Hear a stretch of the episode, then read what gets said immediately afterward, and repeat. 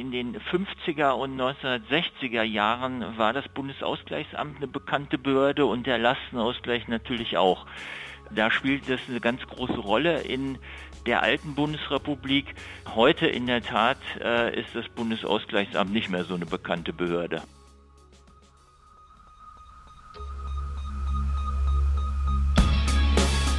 In guter Verfassung. Der Grundgesetz-Podcast.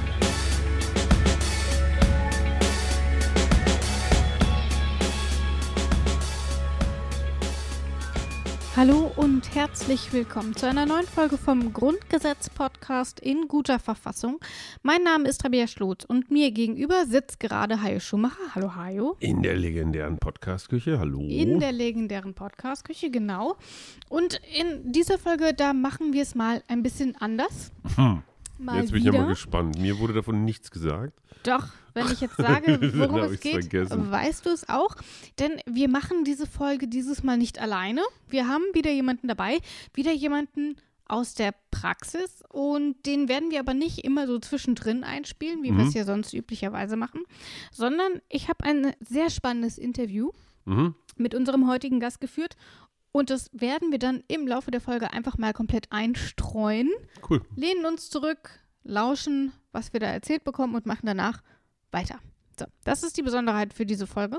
In der letzten Folge, da haben wir über Vertriebene und Geflüchtete gesprochen. Ich blätter noch einmal ganz kurz. Wir haben das alleine gemacht, das Und muss man sagen. Es war ein klein wenig komplexer, als wir dachten. Das ist häufig so, habe ich irgendwie ich, das Gefühl. kann, kann, kann man das so sagen? Hast du das auch so empfunden? Auf jeden Fall, vor allem, man denkt sich ja immer so, ach ja, was kann denn da hinten noch groß Kompliziertes kommen? Mhm. Aber wir sind ja mittlerweile bei den Abschluss- und Übergangs-, also bei den Übergangs- und Schlussbestimmungen. Mhm. Da denkt man so, da hat man irgendwie so alles Unwichtige noch so reingekloppt. Aber furchtbar viele spannende Sachen dabei.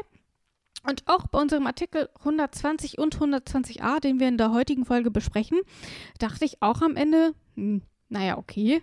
Mhm. Ähm, aber auch hier hat sich als furchtbar spannend entpuppt, als Ja. historisch relevant. Und deswegen hat es mich dann doch gefreut.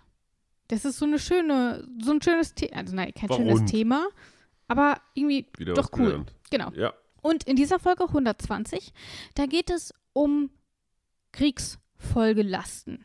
So, Mhm. das ist auch kein sonderlich hübsches Thema, aber muss man ja trotzdem machen.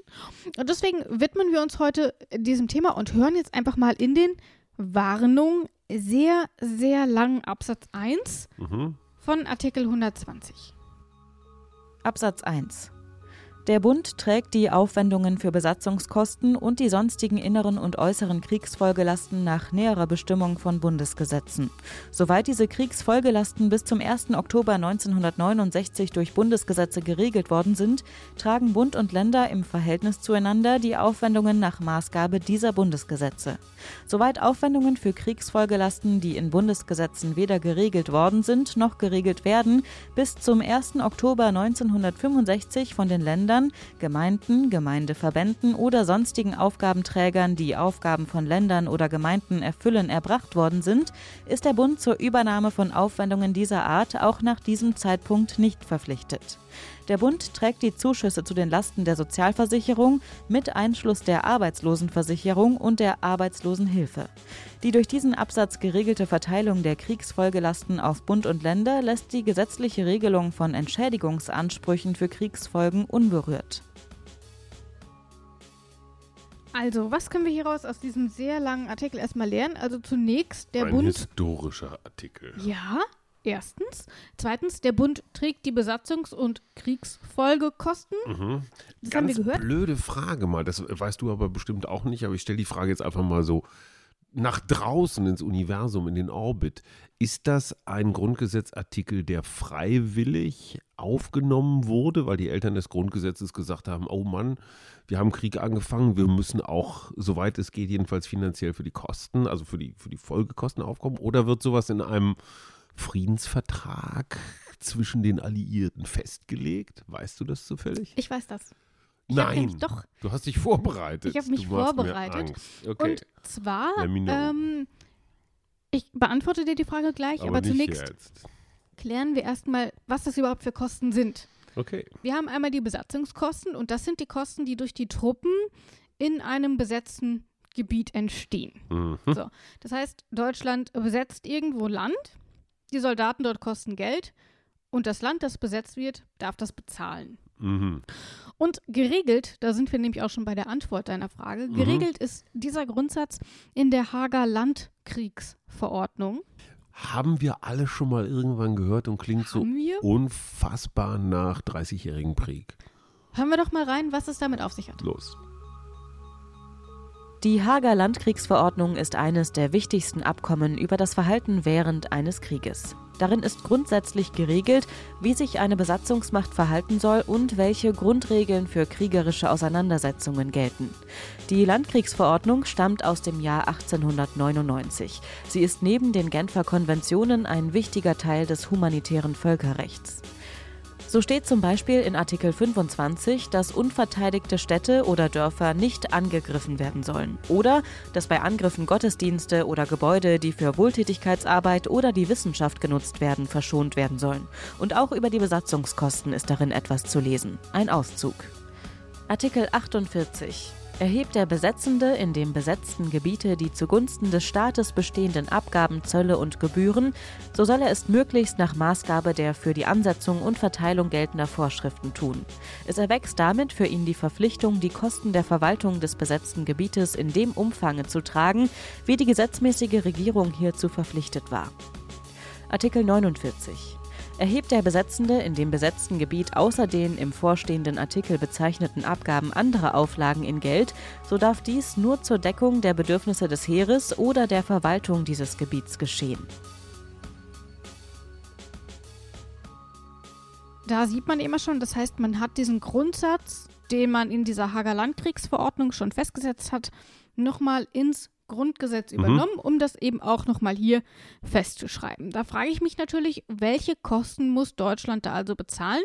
Besatzungskosten haben wir eben schon angesprochen und Kriegsfolgekosten, auf die gehen wir gleich noch genauer ein mit Beispiel etc. Bleiben wir erstmal bei den Kriegsbesatzungskosten. Mhm. Ähm, schauen wir uns doch mal die beiden Weltkriege an. Wir haben zwei geführt, da ist also ordentlich was Nur zusammengekommen. Mhm. Dann haben wir erstmal den Ersten Weltkrieg. Das waren einmalig 350 Millionen Goldmark und dann jährlich 220 Millionen Goldmark. Da ist also gut was zusammengekommen, was wir bezahlen Mhm. mussten. Und dann hatten wir den Zweiten Weltkrieg. Da haben wir die natürlich erst erhoben. Die Nationalsozialisten haben viele Länder besetzt und haben sich das auch gut kosten lassen.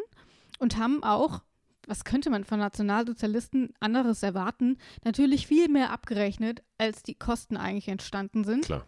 Dann musste Deutschland natürlich wieder selbst zahlen, nämlich an die Siegermächte.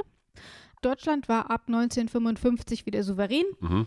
ähm, nicht mehr besetzt und hat dann deswegen natürlich auch keine Besatzungszahlungen mehr zahlen müssen. Aber das hat man dann erstmal immerhin gut zehn Jahre Mhm. abzahlen müssen, dass eben die Amerikaner, die Briten, die Franzosen das Land besetzt haben. Mhm. So. Jetzt haben wir so ein bisschen Verständnis, was diese Besatzungskosten Mhm. sind. Da kommt halt hinzu das Essen, die Unterbringung der Soldaten, Klar. all das. Dann haben wir noch weitere Kriegsfolgelasten. Und der Name ähm, deutet ja schon darauf hin, das sind eben Kosten, die durch den Krieg entstanden sind. Und die Definition des Bundesverfassungsgerichts ist wie folgt. Das sind die Lasten solcher Kriegsfolgen, deren entscheidende Ursache der Zweite Weltkrieg Mhm. gewesen ist. Das heißt, hier bezieht man sich erstmal auf den.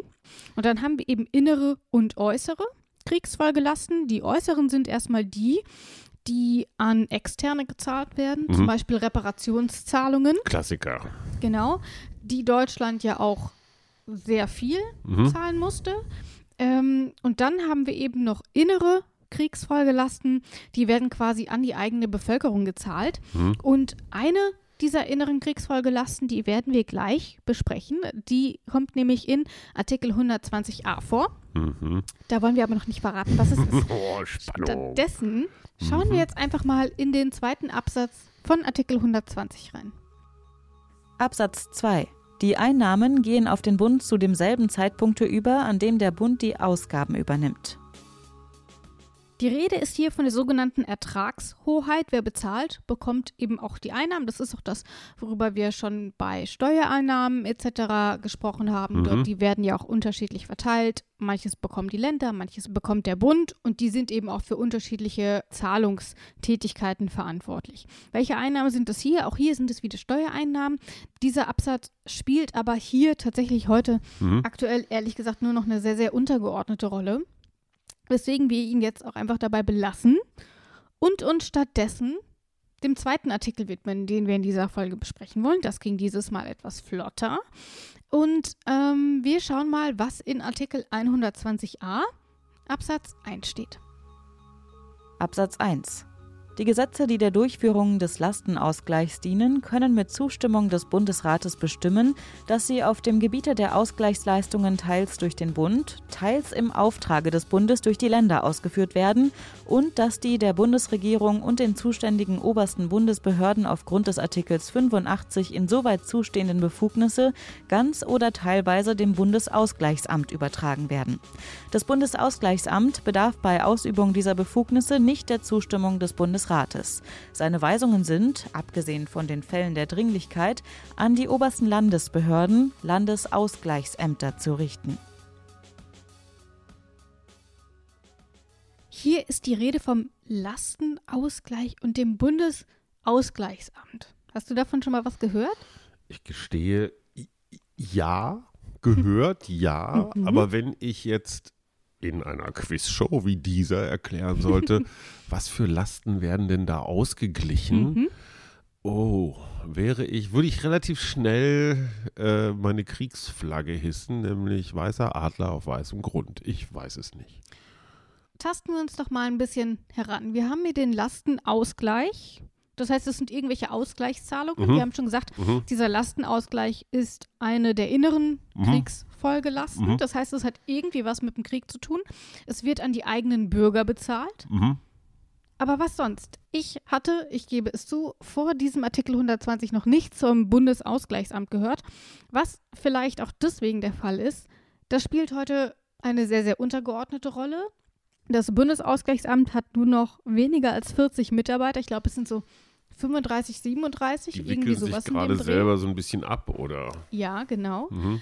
Und mit einem dieser 35, 37 Mitarbeiter Mhm. habe ich gesprochen. Hammer. Und zwar habe ich gesprochen mit Henning Bartels. Er ist Vizepräsident des Bundesausgleichsamts.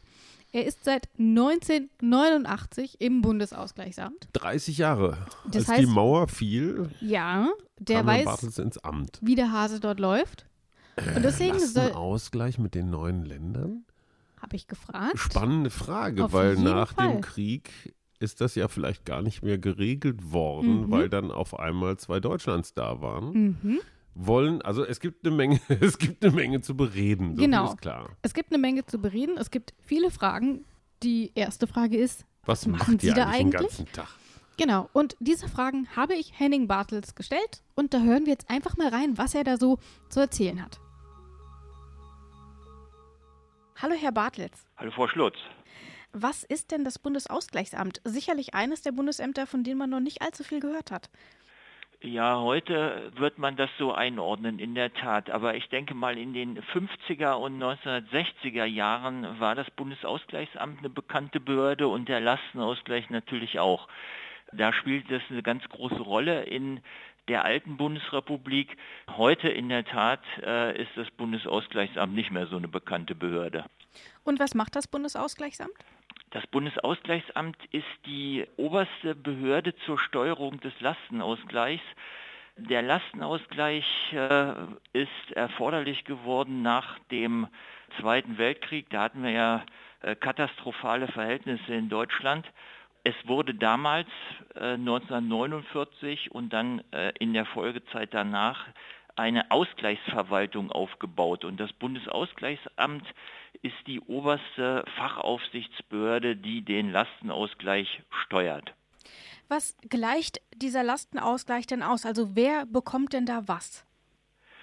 Wir haben äh, nach dem Krieg 9 Millionen Vertriebene und Flüchtlinge im Bundesgebiet gehabt. Dazu kamen etwa noch 2,5 Millionen Personen, die während des Krieges und kurz danach innerhalb des äh, Bundesgebiets evakuiert worden sind.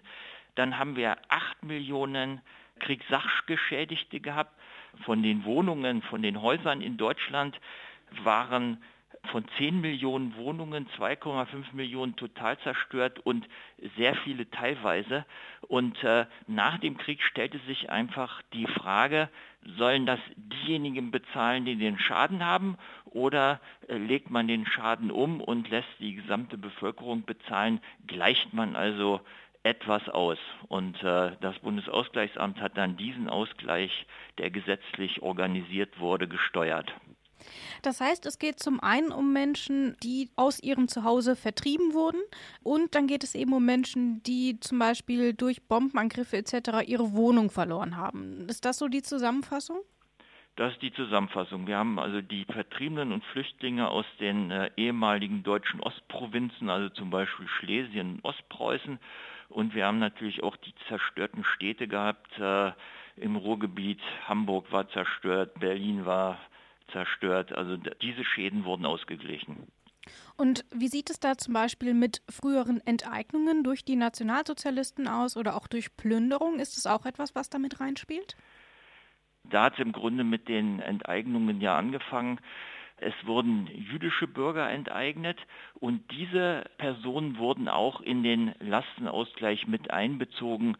Ich war jetzt vor einiger Zeit auf einer Tagung im Lastenausgleichsarchiv in Bayreuth und da habe ich einen Vortrag gehört von einer Kollegin aus äh, Israel und äh, die hat diesen Personenkreis als fiktiv Vertriebene bezeichnet und das ist genau die richtige Bezeichnung.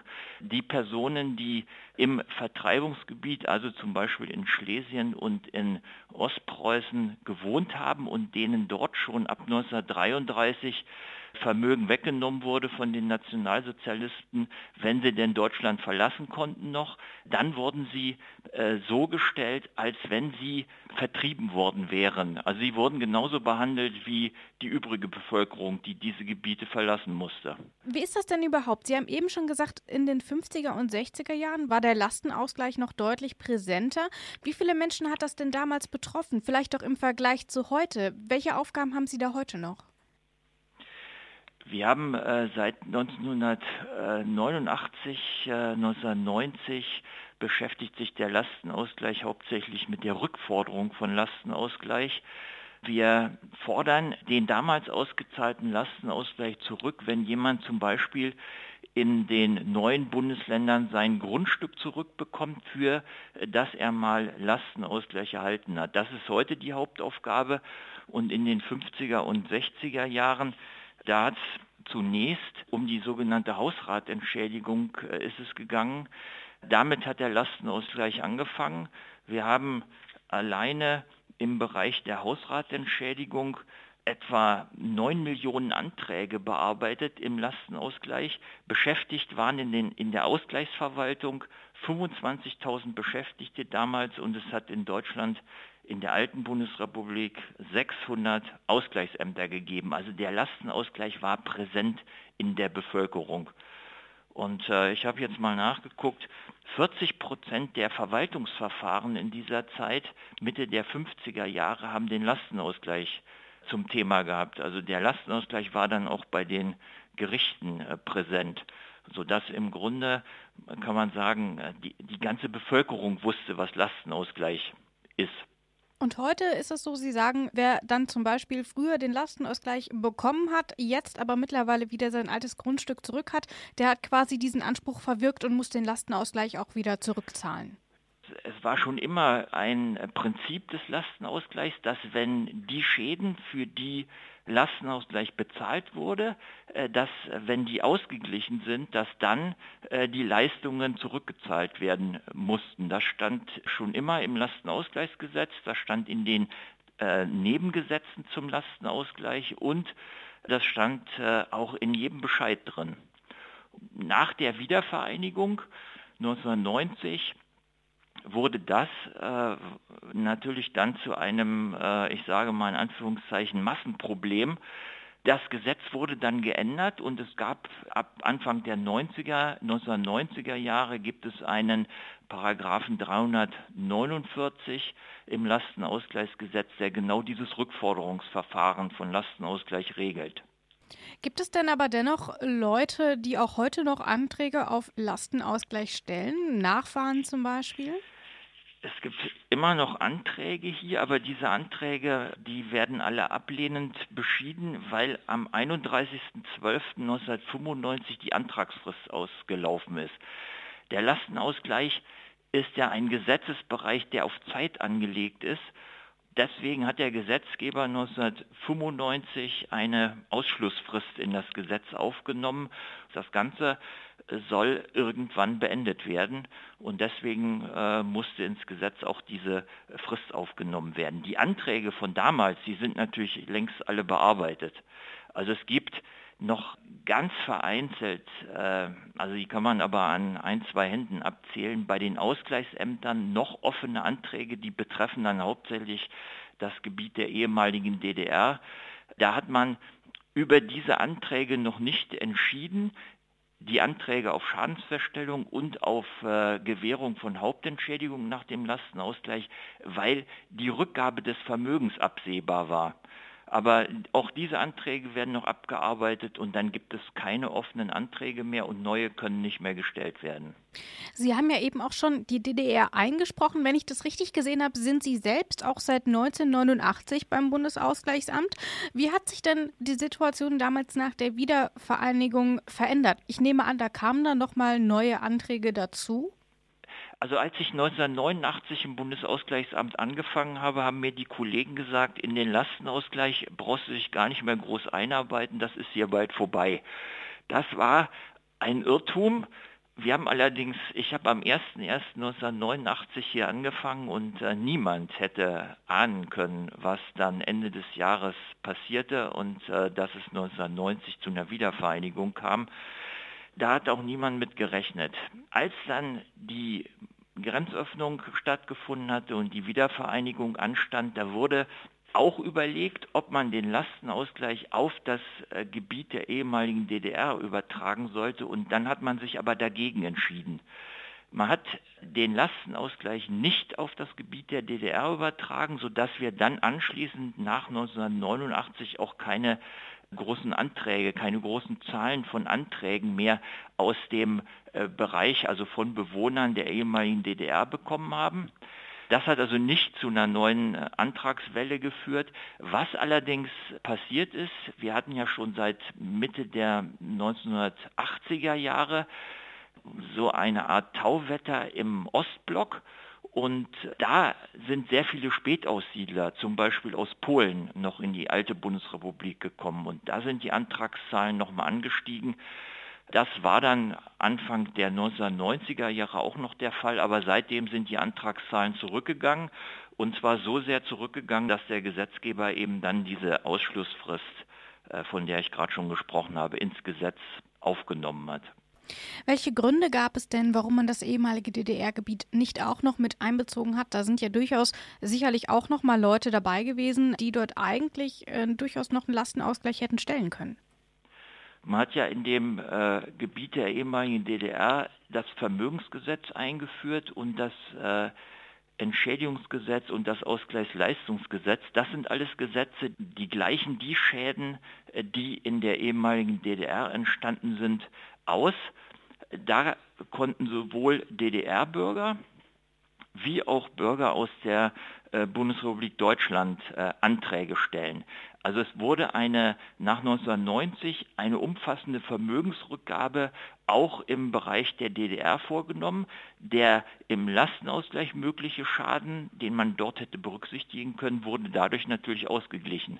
Und die Personen, die Anträge im Lastenausgleich gestellt hatten und die auch äh, eine Entschädigung erhalten haben, mussten dann, wenn sie äh, nach dem Vermögensgesetz ihr Grundstück zum Beispiel in der ehemaligen DDR zurückgehalten haben, den Lastenausgleich wieder zurückzahlen. Das griff also ineinander.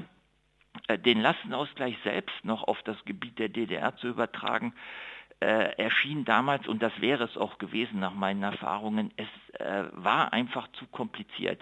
Der Lastenausgleich ist ein äh, sehr kompliziertes äh, Gesetzeswerk, was auch äh, von der technischen Umsetzung bei den Behörden äh, nicht so leicht durchzuführen ist.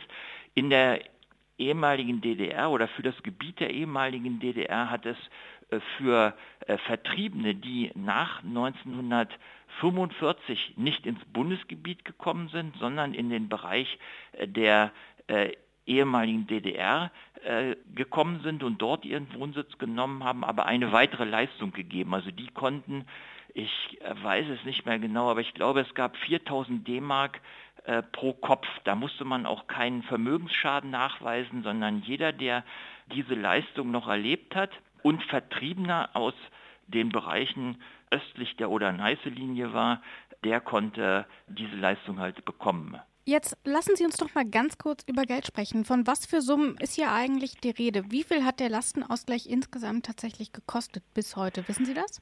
Wir haben für den Lastenausgleich insgesamt äh, 145 Milliarden D-Mark, also rund 75 Milliarden Euro ausgegeben. In der Zeit von 1949, da hat es ja angefangen mit dem Soforthilfegesetz, was die ersten Regelungen zum Lastenausgleich enthalten hat, bis heute. Sie sagen ja, ähm, es gibt eine Frist. Sie sind jetzt hauptsächlich damit beschäftigt, Gelder zurückzufordern. Können Sie abschätzen, wie lange es dieses Lastenausgleichsamt äh, noch geben wird? Ich meine, irgendwann äh, werden ja auch die Rückzahlungen beendet sein.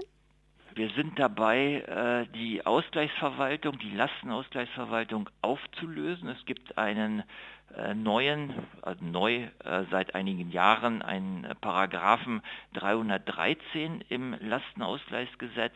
Und danach kann die Lastenausgleichsverwaltung, die es ja nur in den westlichen Bundesländern gibt, dann in einem Bundesland aufgelöst werden, wenn die Aufgaben erledigt sind. Und da haben wir in einigen Bundesländern schon keine Lastenausgleichsverwaltung mehr. Und die Restaufgaben dieser einzelnen Länder, also da geht es um ganz wenige Aufgaben, die übernimmt dann das Bundesausgleichsamt.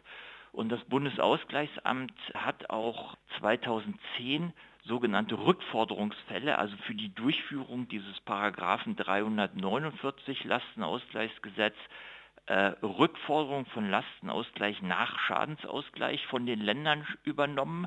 Das war schon ein Teilbereich zur Auflösung der Ausgleichsverwaltung in den Ländern. Damals haben wir 42.000 Fälle übernommen von den Ländern und äh, in diesen 42.000 Fällen sind etwa 14.000 Fälle, die Bezug zu den offenen Vermögensfragen haben, wo also der Schadensausgleich durch Rückgabe eines Grundstücks in der ehemaligen DDR eintreten wird oder aber durch eine Entschädigung, die nach dem Entschädigungsgesetz gezahlt wird. Äh, diese Fälle werden wir etwa bis 2022 äh, erledigen und dann müssen wir in die anderen Akten noch reingucken, ob es vielleicht doch noch Schadensausgleiche gibt, von denen wir noch nichts wissen.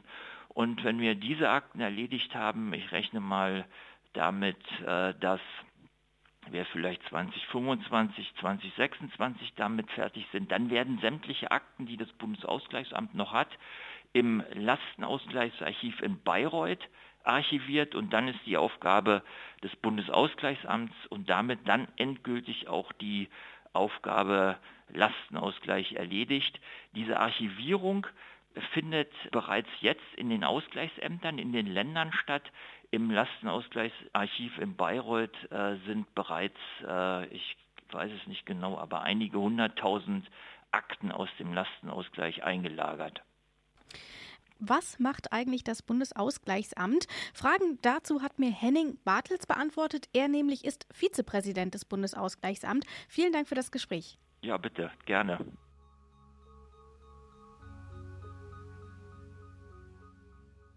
Ich finde, er sagt da irgendwie ziemlich spannende Sachen, auch wie er so erzählte, als er da 89 dazugekommen ist und alle sagten, ach, ein Lastenausgleich musst du dich überhaupt nicht mehr einarbeiten. 30 Jahre später. Genau, also ganz, ganz spannend. Ähm, und ich glaube, ich bin da, also ich bin an dieses Interview überhaupt an diesen 120a so reingegangen, dachte, okay, okay, pff, muss ist ja. ein Ausgleich. Eben, Ja. muss man ja machen. Und dann war ich von diesem Interview und von Herrn Bartels so überrascht. Es hat so viel Spaß gemacht. Es war so spannend. Einer dieser. Zwei Punkte, die ich dazu habe. Ja. Erstens, wir Journalisten, ich rede jetzt mal so in so einem Pluralis, Mhm. ähm, wir Journalisten rennen immer dahin, wo alle anderen auch hinrennen. Also dieser Herdentrieb, man dachte ja, oh, neue Medien, Digitalisierung. Oh, es ist viel, noch viel schlimmer geworden, dass irgendwer, wer auch immer, das Thema vorgibt und alle anderen schreiben den gleichen Kram. Das führt natürlich dazu, dass solche, ich sag mal, solche kleinen Verstecke wie dieses Amt und Herrn Mhm. Bartels einfach komplett durch die, durch den Rost fallen, obwohl man da auch mal einfach mal hingucken könnte, um zu erklären, auch historisch zum Beispiel Ja. oder so, was da alles los ist. Bedeutet für uns Journalisten, finde ich, für mich, ich nehme da so einen Auftrag mit, lass dich nicht irritieren davon, wenn Kollegen sagen, äh, das interessiert doch keinen. Lass uns doch lieber wieder schreiben, dass Donald Trump ganz doof ist oder AKK ihren Job nicht hinkriegt. Habe ich schon mal gelesen. Ja, und also öfter auch mal gucken, was sonst noch so am Straßenrand liegt. Das Zweite, was mich wundert, eine Behörde, die sich praktisch selbst abwickelt. Weil so viel darf man sagen, Ja. ohne den Mitarbeitern zu nahe zu treten. Das nächste Jahrhundert werden sie nicht erleben. Das wissen Das heißt, die die aber machen auch. das wissen die auch. Ja, ist ja. auch okay. Die machen irgend, es ist wie ein Projekt. Ja. In diesem Fall ein ziemlich langes Projekt, aber irgendwann machen die die Tür zu und, und machen vielleicht nochmal so eine richtig geile Abschiedsfete. Ja. Ähm, und dann ist gut. Und dass eine Behörde sich selbst abwickelt und abschafft, ist eigentlich gegen alle äh, Weisheiten, die man so über Beamtentum, Behörden und so Mhm. weiter in die Welt streut, nämlich die werden immer mehr. Ne? Ja. Bürokratie vermehrt sich. In diesem Fall löst sich Bürokratie auf. Sind jetzt nicht rasend viele, aber immerhin, finde ich gut. Genau, und ähm, Henning Bartels hat ja auch gesagt, in einigen Ländern gibt es zum Beispiel keine Landesausgleichsämter mehr. Die sind Die schon, sind schon weg. futsch. Ja. Genau, und die haben jetzt so die restlichen Arbeiten übernommen und naja, irgendwann wird es auch das Bundesausgleichsamt nicht mehr geben. Mhm. Aber wir können sagen, wir haben mit Henning, dem. Vizepräsidenten des Ja. Bundesausgleichsamts, gesprochen. Wir waren dabei. Finde ich cool. Ja. Schönen Gruß an die Kollegen, lieber Herr Bartels. Äh, Sie haben nicht nur diesem Podcast, sondern auch dem Land einen Dienst erwiesen, Ja. indem Sie uns was erklärt haben. Willst du noch raten, wo das Bundesausgleichsamt sitzt? Pass auf, es ist so, dass solche Bundesämter gerne im Land verstreut werden, gerne auch in strukturschwache Mhm. Gegenden. Deswegen sitzt es schon mal nicht in Berlin. Das ist richtig. Es sitzt in einem, würde mal sagen, eher das, was wir als Großstädter so als Provinz bezeichnen. Mhm. Es sitzt nicht im Osten, weil die neuen Länder davon ganz wenig gekriegt haben. Die haben, glaube ich, nur in Leipzig irgendein so Bundesamt gekriegt. Ich weiß aber nicht mehr welches. Irgendwo, ich würde mal so im Hunsrück.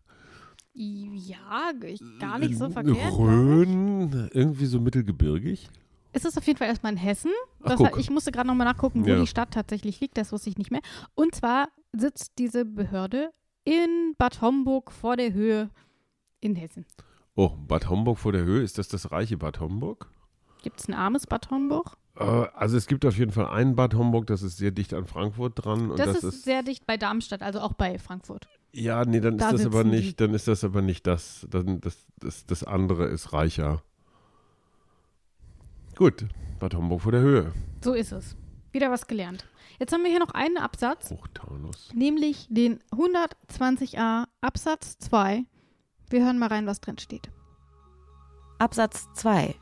Artikel 87 Absatz 3 Satz 2 bleibt unberührt.